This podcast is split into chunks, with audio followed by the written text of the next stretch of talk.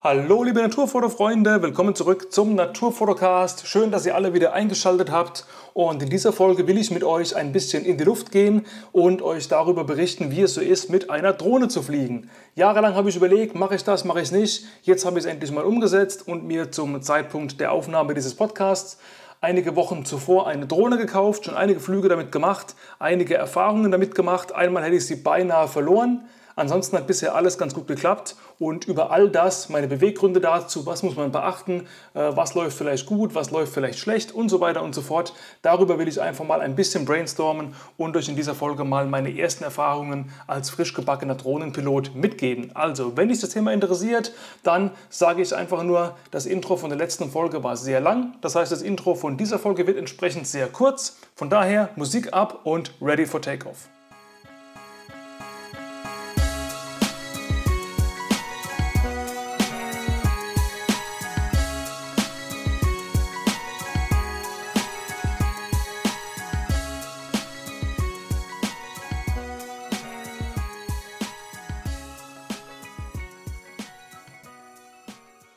So, ich muss gerade mal überlegen, wo ich anfangen soll. Am besten fangen wir ganz vorne an. Kaufentscheidung.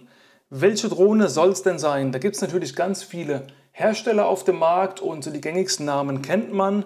Und ich glaube, dass die Firma DJI, viele sagen DJI, ich würde behaupten, das stimmt gar nicht, weil G ist ja ein G auf Englisch und kein J. Also DJI müsste das ja heißen. Ich sage jetzt einfach mal DJI, wenn jemand entgegen stehende Kenntnisse hat, dass es doch DJI heißt, ähm, möge er mir bitte eine E-Mail schreiben mit Begründung. Ähm, okay, DJI ist, ähm, ja, ich würde sagen, der Marktführer, was Drohnen angeht. Und ähm, ich habe mich eben mit diesem Hersteller ein bisschen auseinandergesetzt, welche Modelle gibt es da. Und ähm, die anderen Hersteller habe ich mir gar nicht so genau angeguckt. Das ist wie beim Kamerakauf auch. Ja, man kann nicht den ganzen Markt irgendwie abbilden. Irgendwo muss man äh, sich für ein System entscheiden. Und deswegen bin ich eben da gelandet. Und da war die Auswahl zwischen zwei Modellen. Ich will jetzt gar nicht so sehr groß in die technischen Einzelheiten reingehen, nur mal ganz kurz umreißen. Ich habe mich ähm, quasi entschieden zwischen der Mavic 2 Pro und der Mavic Air 2. Also jeweils die Mark II Modelle von der Pro und von der Air. Die Air kostet ähm, als Einzeldrohne um die 780 Euro, glaube ich. Die Pro ist äh, wesentlich teurer, auch ein bisschen größer. Dafür hat die Pro eben ähm, einen doppelt so großen Sensor an der Kamera, sprich äh, mehr Dynamic Range, bisschen mehr Bildqualität. Die Pro hat ein bisschen, ähm, ja, wie der Name schon sagt, ein bisschen profihaftere Funktionen. Man kann insbesondere beim Filmen eben ähm, detaillierter reingehen in die Einstellungen, ähm, als es bei der Air der Fall ist. Aber eben die Air hat auch ähm, sehr, sehr viele Einstellmöglichkeiten, die man eben sowohl beim Fotografieren als auch beim Filmen nutzen kann.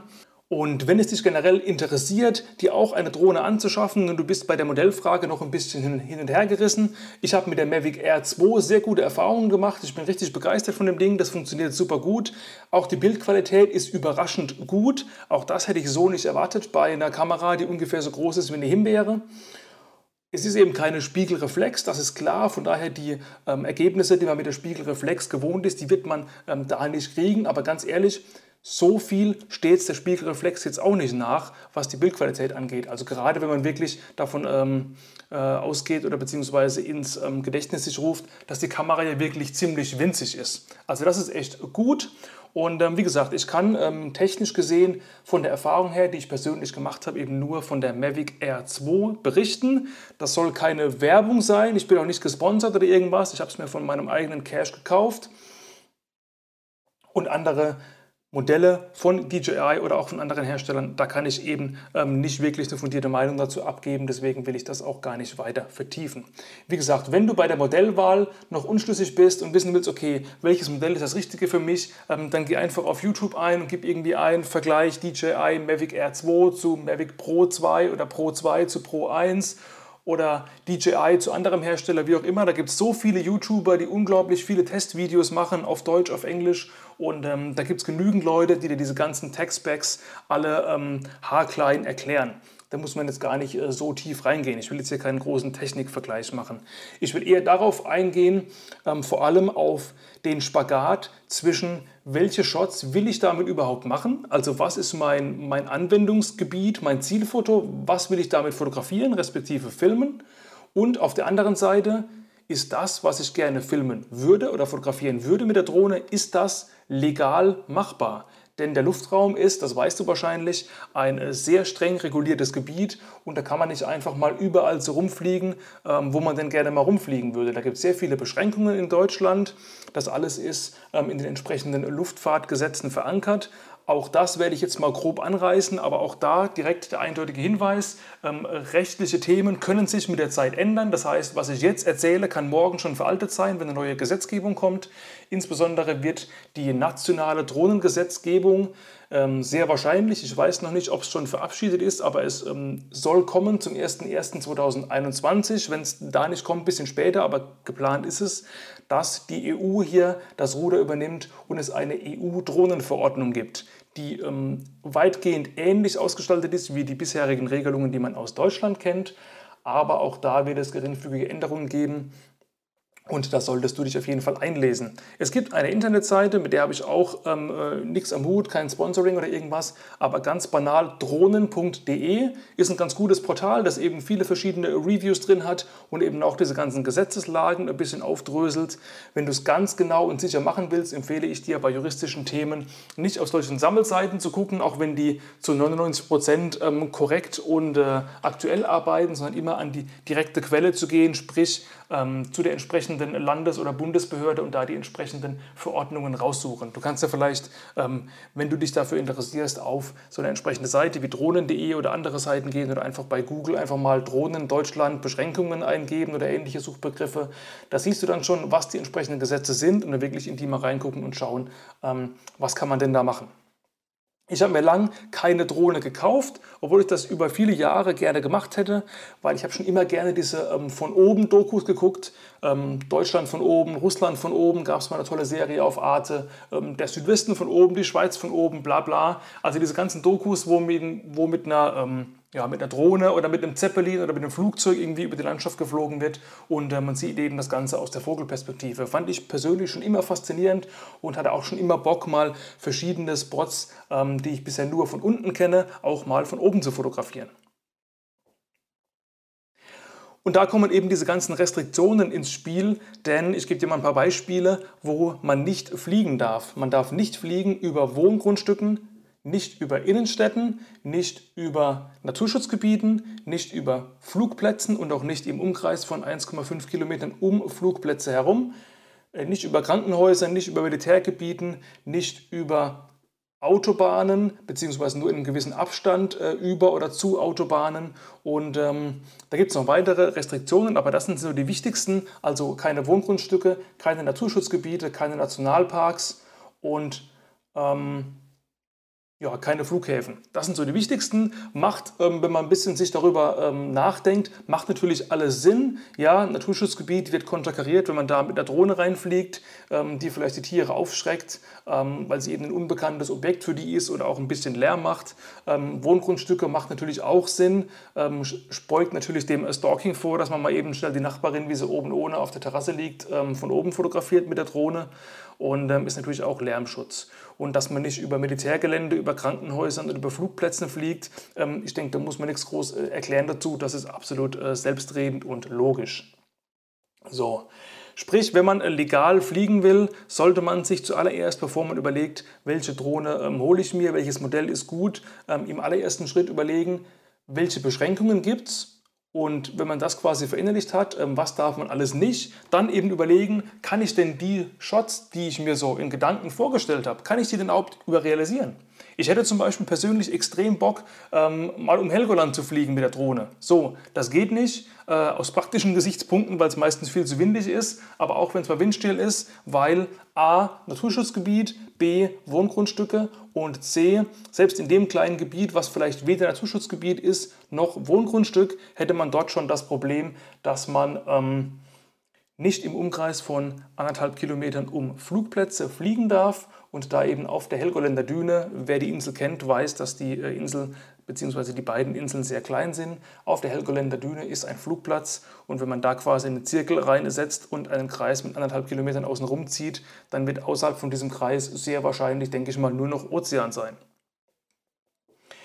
Das heißt, das wird schon mal nicht gehen. Da müsste man sich eine Ausnahmegenehmigung holen. Ich habe mich da mal so grob eingelesen und es ist unglaublich, was das für ein bürokratischer Aufwand ist, wie viele verschiedene Behörden, ähm, Luftfahrtbehörde, Naturschutzbehörde, äh, örtliche Gemeinde, keine Ahnung, man da einholen müsste und dass man die kriegt mit der Begründung, ach, ich bin Privatier, ich habe einfach Bock auf Luftaufnahmen, ich würde gerne mal bei euch rumflattern, ist ähm, wahrscheinlich auch absehbar, ähm, dass da die Verantwortlichen sagen, öh, nö, bekommst du nicht, ähm, sonst könnte ja irgendwann jeder kommen und es würde alles inflationär genutzt werden.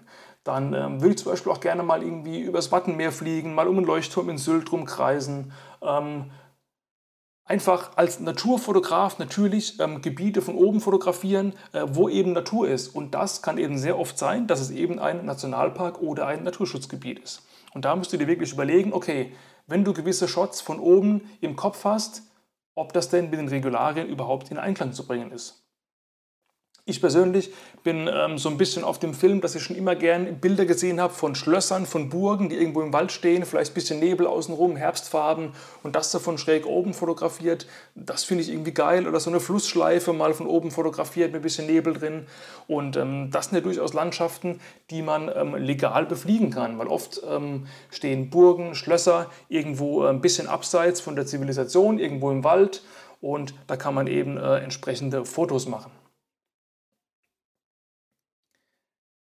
Sprich, es gibt durchaus Anwendungsmöglichkeiten, aber um eben diesen Blog in diesem Podcast mal abzuschließen, auf der einen Seite die ganzen Regularien, was darf man nicht, und auf der anderen Seite die ganzen Dinge, was würde man gern.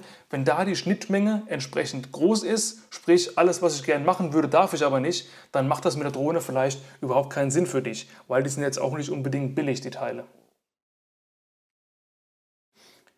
Damit solltest du dir also im Vorhinein schon mal Gedanken machen und auch Gedanken machen solltest du dir darüber, dass du für eine Drohne zwingend vorgeschrieben eine Drohnenhaftpflichtversicherung brauchst. Das klingt jetzt auch erstmal nach Bürokratie und kompliziert, ist aber gar nicht so schwierig. Das kostet auch nicht die Welt.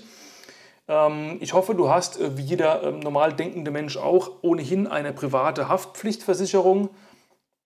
Ohne die sollte man nicht unbedingt durch die Welt laufen, weil wenn irgendwann mal durch ein ähm, vielleicht fahrlässiges Verhalten von dir oder von deinem Eigentum irgendwas passiert. Klassisches Beispiel von deinem Haus rutscht eine Dachziegel runter und äh, fällt deinem Nachbar auf den Kopf und er stirbt. Jetzt mal ganz äh, radikales Beispiel. So, wer zahlt dann dafür? Du, weil es dein Haus ist. Wenn du da nicht versichert bist, dann äh, sieht es ziemlich schlecht aus. Und auch für viele kleinere Schäden sollte man äh, ohnehin eine Privathaftpflichtversicherung haben.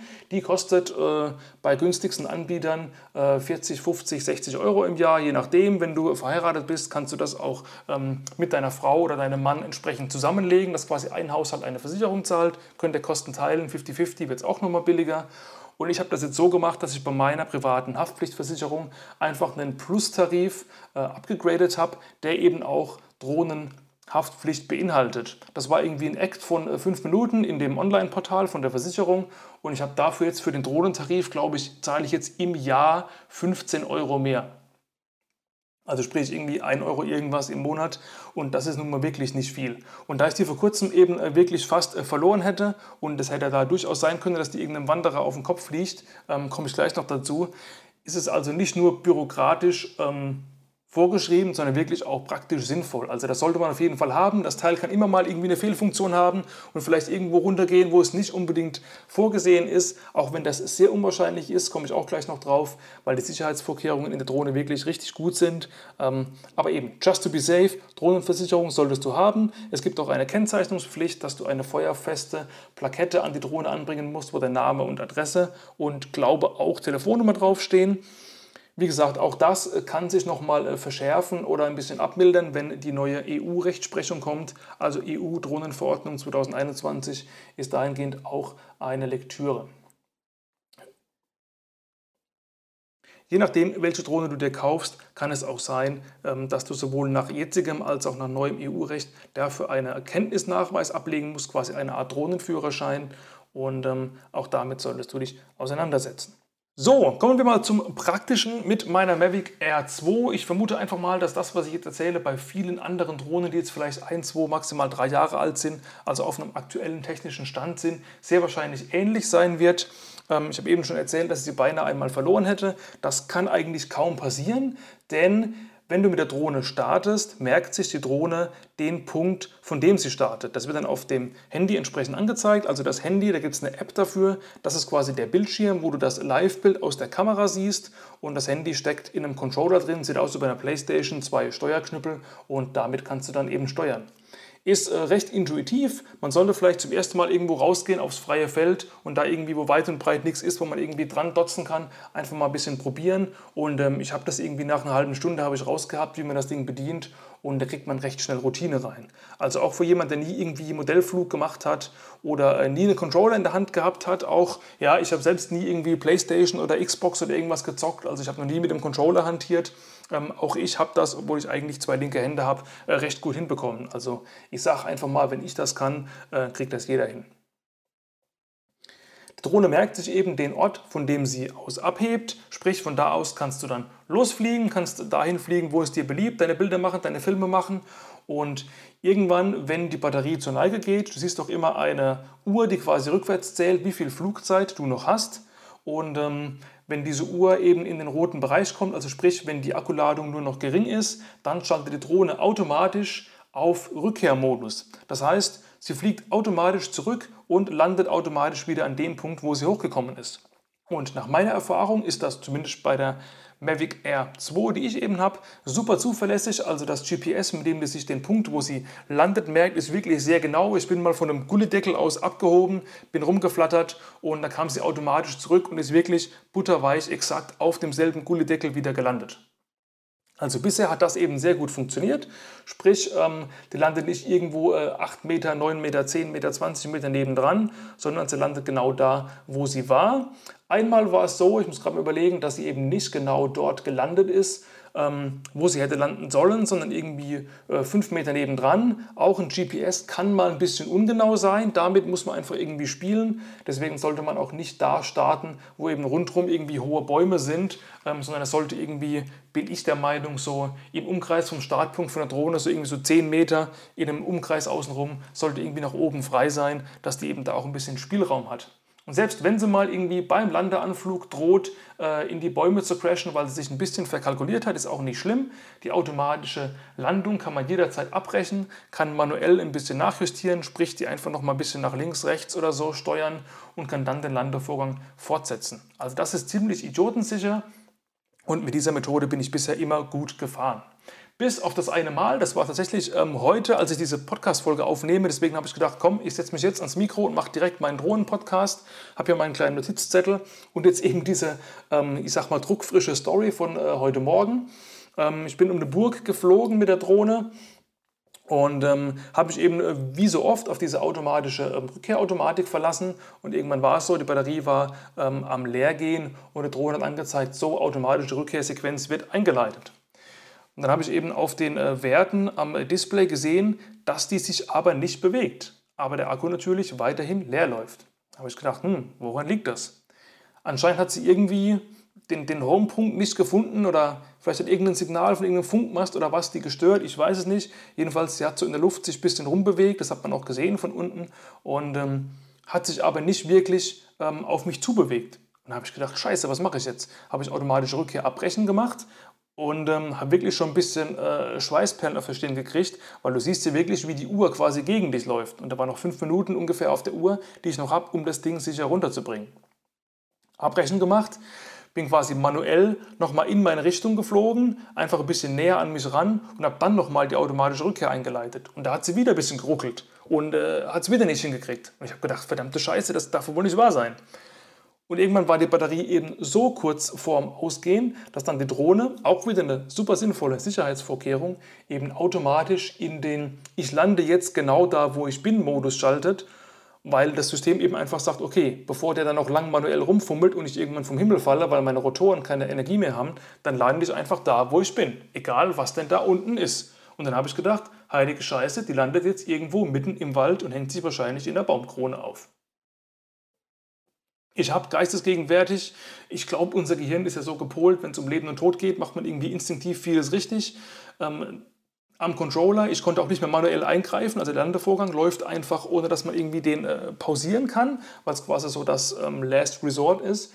Ähm, habe ich eben die Kamera so eingestellt, dass sie genau nach unten zeigt und da habe ich eben gesehen, wo das Ding landet. Und zum Glück, das ist auch nicht äh, äh, dramaturgisch irgendwie aufgebauscht für so einen Podcast, dass es spektakulär klingt. Ähm, True Story, die stand quasi wirklich äh, mitten über dem Wald und direkt unter ihr war ein kleiner Waldweg, der vielleicht irgendwie drei Meter breit ist. Und da ging sie eben runter und ich konnte ähm, zwar den Landevorgang nicht mehr beeinflussen, aber man konnte links, rechts noch ein bisschen schieben und somit habe ich die irgendwie äh, so Hals- und Beinbruchmäßig noch irgendwie so ein paar Meter nach links und rechts geschoben, dass der tatsächlich mitten auf diesem Waldweg runtergegangen ist. Boah, Glück gehabt, ey. Das Ding ist tatsächlich noch heil gelandet. Hat mir dann direkt ähm, auf der Karte auf dem Handy per GPS den Punkt angezeigt, wo sie runter ist. Das war nicht so weit weg. Bin ich eben dahin gespurtet, habe schon gesehen, dass da irgendwie ein Spaziergänger mit seinem Hund äh, da steht und guckt, äh, was liegt denn da für ein Raumschiff rum, das irgendwie so äh, blinkt und äh, Geräusche gibt. Und ähm, der hat sich aber zum Glück nicht weiter interessiert, ist weiter gelatscht. Und äh, niemand hat es auf den Kopf gekriegt. Ich habe das Ding wieder eingesammelt. Es ist nicht irgendwie in den Ästen verheddert gewesen, sondern stand ganz brav auf dem Boden. Und äh, boah, boah, ich bin jetzt noch irgendwie so ein bisschen unter Schock, weil ich war am Schluss wirklich nass geschwitzt von Angstschweiß, weil du denkst natürlich, okay, scheiße, hängt das irgendwo im Baum, kriege ich es nicht mehr raus, äh, rutscht durch den Baum durch und crasht irgendwie runter, ist es dann kaputt, sind dann knapp 1000 Euro im Arsch kriegt das vielleicht irgendeiner auf den Kopf. Das will ich natürlich auch nicht. Ähm, tausend Dinge rennen dir durch den Kopf. Aber sie hat es eben noch geschafft, sicher zu landen. Aber es hätte eben auch anders ausgehen können. Stell dir vor, sie wäre über irgendeinem See gewesen oder so. Dann hätte ich nicht mehr viel machen können.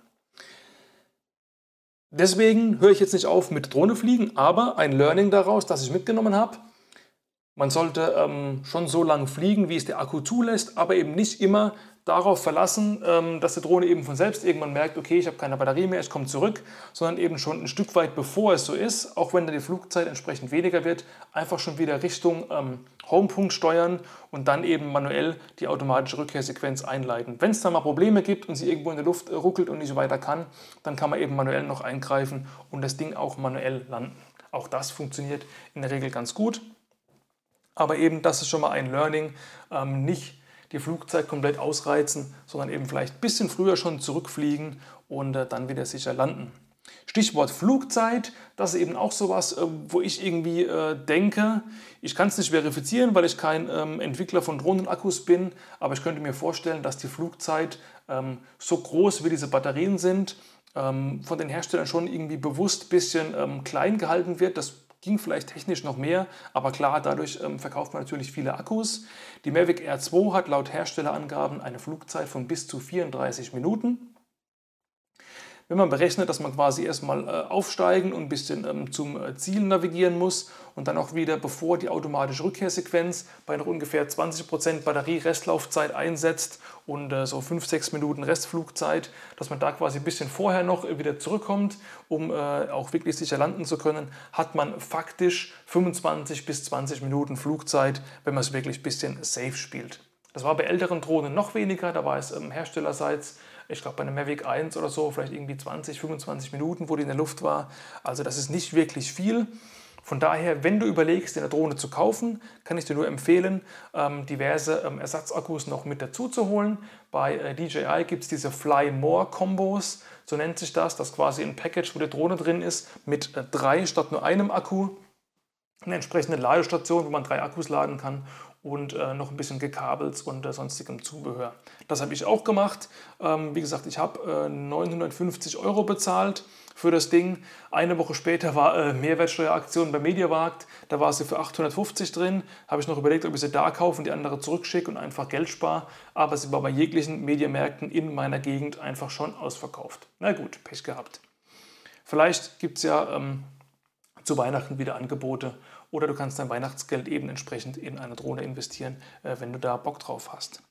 So, ähm, zu der Kamera. Ich habe, ähm, muss ich direkt dazu sagen, mit äh, Filmen noch gar nicht viel gemacht. Ähm, habe ich erstmal nur aufs Fotografieren konzentriert, ähm, weil ich eben noch nicht so der Filmer bin. Das kommt vielleicht noch irgendwie in der Zukunft mal sehen, ähm, was das Fotografieren angeht. Ich habe bei der Mavic Air 2 die Möglichkeit, entweder in JPEG zu fotografieren oder in RAW. Das RAW ist dann ein DNG-Format und ich kann aber nur einstellen JPEG oder JPEG und DNG. Ich kann nicht nur DNG einstellen. Das ist dahingehend ein bisschen deppert, weil wenn ich eben in RAW fotografiere, ich immer automatisch auch noch die JPEGs äh, mit drin habe und äh, nach jedem Flug quasi die Hälfte der Fotos, die eben nur JPEGs sind, äh, direkt löschen kann. Ist eigentlich Quatsch, aber gut, ähm, das sind Kleinigkeiten, da muss man sich jetzt nicht allzu sehr drüber aufregen. Die Mavic Air 2 hat 48 Megapixel, das ist erstmal brutal viel. Ich frage mich natürlich, wie die bei so einem winzigen Sensor, ob das irgendwie auch wirklich Sinn macht. Ähm, sie hat alternativ noch 12 Megapixel, hat diverse Fotomodi drin, wie ein Smart-Modus, der irgendwie besonders smart belichtet. Das äh, raff ich aber nicht, was da der Benefit sein soll. Ähm, man kann die ganzen Einstellungen, Blende, ISO und so weiter manuell machen, beziehungsweise Blende nicht, weil die Blende bei der Mavic Air 2 ähm, eine 2.8er Blende ist. Die ist fix eingestellt, kannst du nicht ändern. Bei der Mavic Pro 2 kann man auch abblenden. Das mag auch durchaus sinnvoll sein. Ähm, das nochmal kurz dazu zu der Technik. Und ähm, sie macht zum Beispiel auch automatische Belichtungsreihen, also sprich eine HDR-Reihe mit einem normal belichteten, einem zu hellen und einem zu dunklen Bild. Das aber auch nur bei 12 Megapixel. Warum das bei 48 Megapixel nicht geht, keine Ahnung, ist irgendwie, finde ich, Schikane vom Hersteller, könnte da auch gehen. Ähm, aber nichtsdestotrotz, ich habe schon einige Bilder bearbeitet auf meinem äh, Instagram-Account Kellerfoto. Falls du den noch nicht kennst, da gerne mal reinschauen und äh, gerne auch folgen.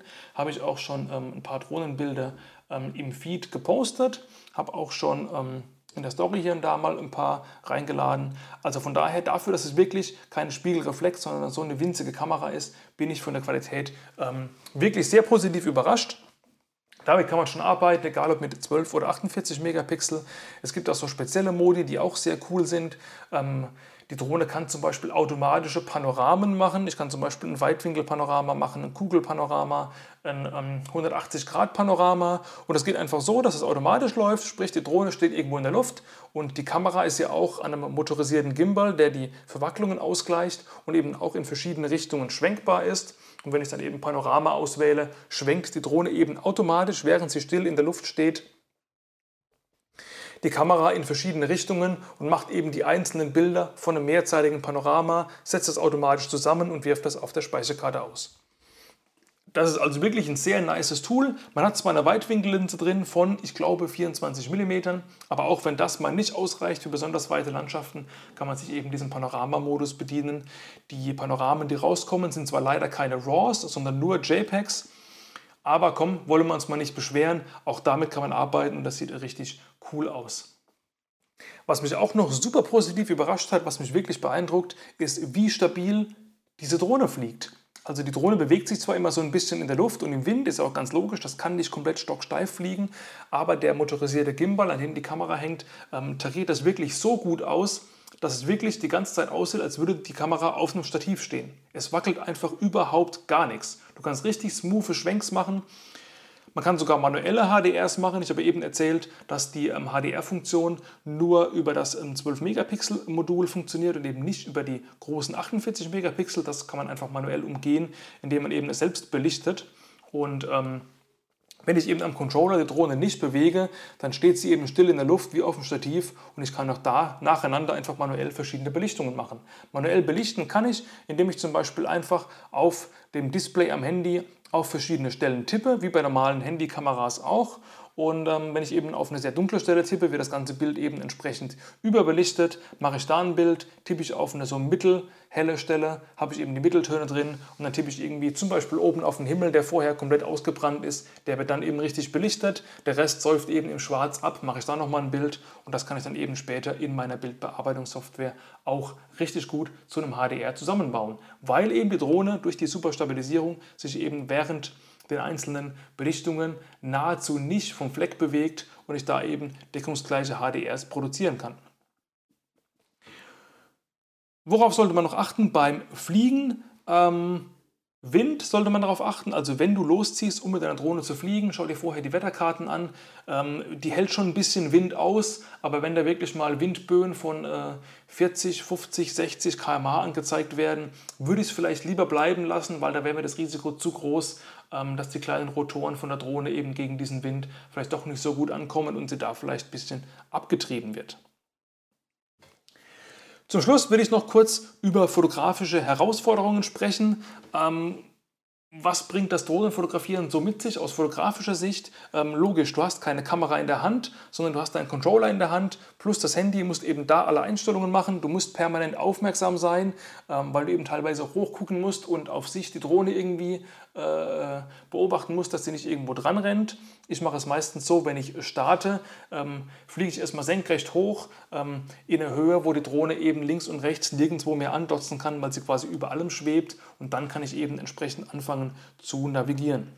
Du kannst ähm, die Drohne nach vorne, hinten, oben, unten, links, rechts manövrieren mit deinem Steuerknüppel. Das geht sehr, sehr präzise. Also man kann wirklich ganz, ganz ähm, kleinschrittig zum Beispiel um eine Burg oder äh, um einen Felsvorsprung oder so drumherum fliegen und da wirklich einen guten Blickwinkel suchen muss eben ähm, die Drohne selbst im Blick behalten und eben auch auf dem Handy die diversen Werte, irgendwie Distanz, Höhe, ähm, ist die Reichweite ähm, von der Fernbedienung noch gut, also sprich, ähm, ist die Verbindung noch stabil, wie viel Akku habe ich noch und so weiter. Also man muss schon ein bisschen multitaskingfähig sein, aber auch dafür muss man jetzt irgendwie nicht studieren, äh, das äh, kriegt man schon hin, aber muss man eben beachten.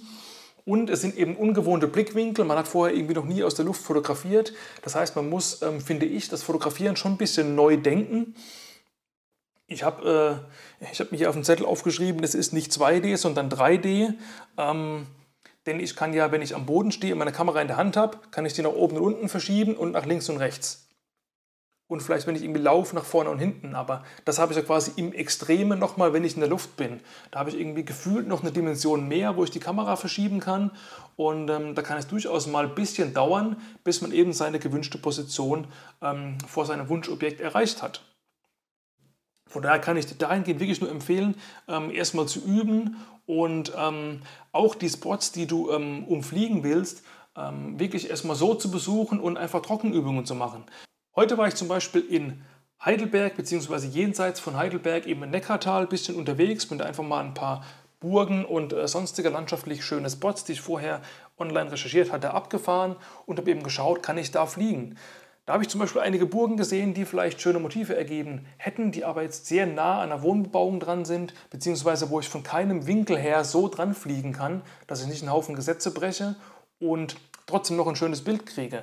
Und ähm, Weiterhin ist die Frage, wenn man eben irgendwo hinfliegen will mit der Drohne, wo stelle ich mich denn hin und wo starte ich das Ding? Da lohnt es sich natürlich, möglichst nah an dem zu fotografierenden Objekt zu starten, dass man eben möglichst wenig Flugzeit hat, bis man am Objekt dran ist und dass man eben auch noch die Drohne möglichst gut sehen kann, wenn man eben dran drumherum flattert.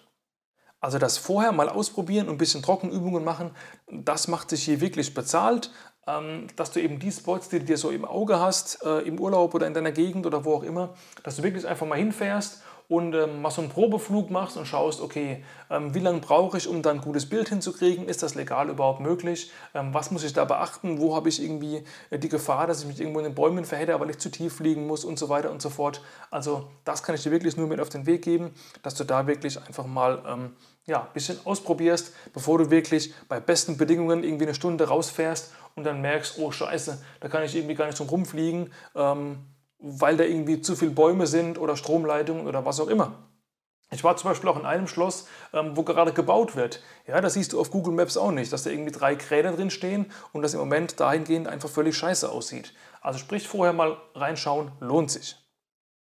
So, jetzt habe ich schon recht viel geredet. Ich hoffe, das war hilfreich für dich bei der Entscheidungsfindung, ob du dir eine Drohne zulegst oder nicht. Wenn du weitere Fragen hast, kannst du mir gerne schreiben.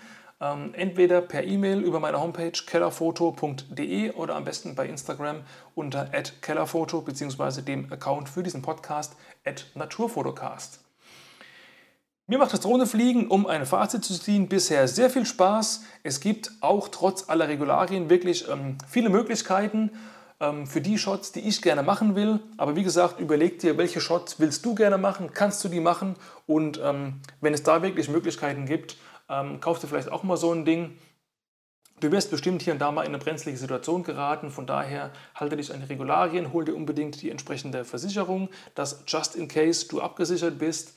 Und, aber eben, wie ich gesagt habe bisher, zumindest die Mavic Air 2, die ich habe, und wie gesagt, ich vermute einfach mal, ohne es konkret zu wissen, dass das für viele andere moderne Drohnen ebenso gilt, ist mit einem sehr guten Sicherheitssystem ausgestattet und da kann man eigentlich kaum irgendwie das Ding äh, ja, vom Himmel fallen lassen. Also das wird wirklich kaum ähm, der Fall sein. Die Bildqualität ist wie gesagt gut, die Videoqualität ist auch gut, da habe ich bisher nur sehr rudimentär was probiert. In Sachen Video gibt es neben den 4K, 2K, 1080p Modus auch ähm, einige Voreinstellungen, dass man zum Beispiel gewisse äh, Moves mit der Drohne, zum Beispiel, dass die irgendwie schräg nach oben von einem wegfliegt oder einen in einem perfekten Kreis umfliegt. Ähm, da kann man auch bestimmte Dinge einstellen und ähm, auch da geht sehr viel. Neben der Drohne sollte man sich noch eine Micro-SD-Speicherkarte, eine sehr schnelle Micro-SD-Speicherkarte holen, vor allem wenn man eben filmen will und wieder eben reinstecken. Die sind äh, erstaunlich billig geworden inzwischen. Ich habe jetzt für 128 GB irgendwie äh, 24 Euro bezahlt oder so. Ähm, das ist also auch nicht die Welt. Äh, die R2 hat jetzt ähm, 8 GB internen Speicher verbaut. Also für ein paar Bilder reicht das auch erstmal, auch wenn die RAWs äh, recht groß sind teilweise 20 MB, teilweise 90 MB für ähnliche Bilder. Ich raff teilweise nicht, warum die Dateigröße so unterschiedlich ist, aber auch das nur mal für den Hinterkopf. Und ähm, ja, jetzt wirklich mal Ende Gelände mit dieser Folge. Ich werde mir jetzt gleich mal was zu trinken holen und hier meine ähm, Fußmatte auf dem Fußboden in der Wohnung ausrollen und noch ein bisschen Sport machen. Denn äh, nur vor in Auto sitzen und ein bisschen Drohne fliegen, hält man sich nicht fit. Und zu Lockdown-Zeiten muss man eben da ein bisschen Alternativen suchen, wenn es draußen schon dunkel ist und wenn das Fitnessstudio geschlossen hat. Von daher werde ich jetzt mal ein bisschen Sport machen und ähm, mir weiterhin überlegen, wo kann ich denn noch so rumfliegen. Wie gesagt, bei Instagram at Kellerfoto. Äh, sorry, habe ich jetzt schon ein bisschen oft gesagt, jetzt höre ich auch auf damit. Ähm, kannst du da wirklich ähm, ab und zu mal reinschauen, mir folgen, ähm, mir schreiben, wenn du irgendwelche Fragen hast oder so. Und ähm, ja, vielleicht mache ich nochmal in der Zukunft ähm, einen weiteren Podcast, den äh, Advanced äh, Drone Flying Podcast, wenn ich wirklich mal irgendwie mehrere Monate oder Jahre Erfahrung damit habe, vielleicht auch ein bisschen gefilmt habe, mal sehen, ob mich das irgendwann noch packt. Und ähm, ja, so viel zu diesem Thema. Das war mal ein Brainstorm-Abriss zum Thema Drohne fliegen. Ich hoffe, es hat dir was gebracht für deine eigene Fotografie. Und an dieser Stelle sage ich Peace out und ciao und bis zum nächsten Podcast. Dann gibt es wieder Interviews zu anderen spannenden Themen. Also bleib dran.